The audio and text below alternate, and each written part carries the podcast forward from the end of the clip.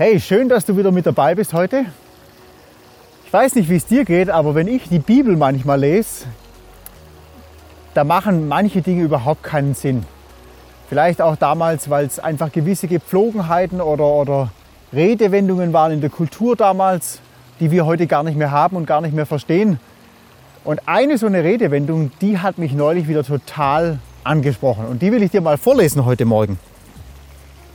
Und zwar steht im Prediger Kapitel 3, Vers 5.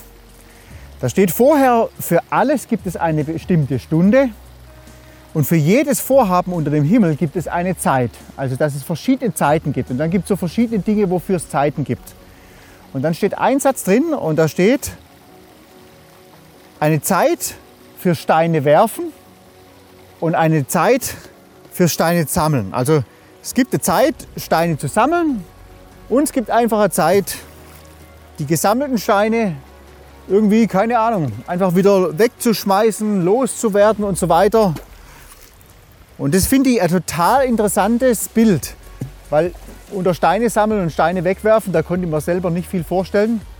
Aber was Gott damit meint, ist, es gibt eine Zeit dafür, Freundschaften loszulassen, also Steine wegzuschmeißen und Zeit für Steine sammeln, also neue Freundschaften einzugehen.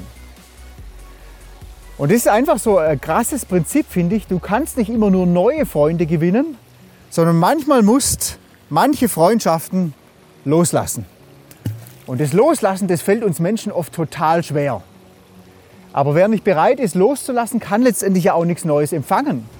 Meiner Frau ging es zum Beispiel so, die ist ja in Amerika aufgewachsen, hatte viele Freundinnen dort, dann ist sie nach Europa gekommen und hat versucht, diese Freundschaften alle festzuhalten und neue Freundschaften dazu zu gewinnen und hat gemerkt, es wird irgendwie viel zu viel.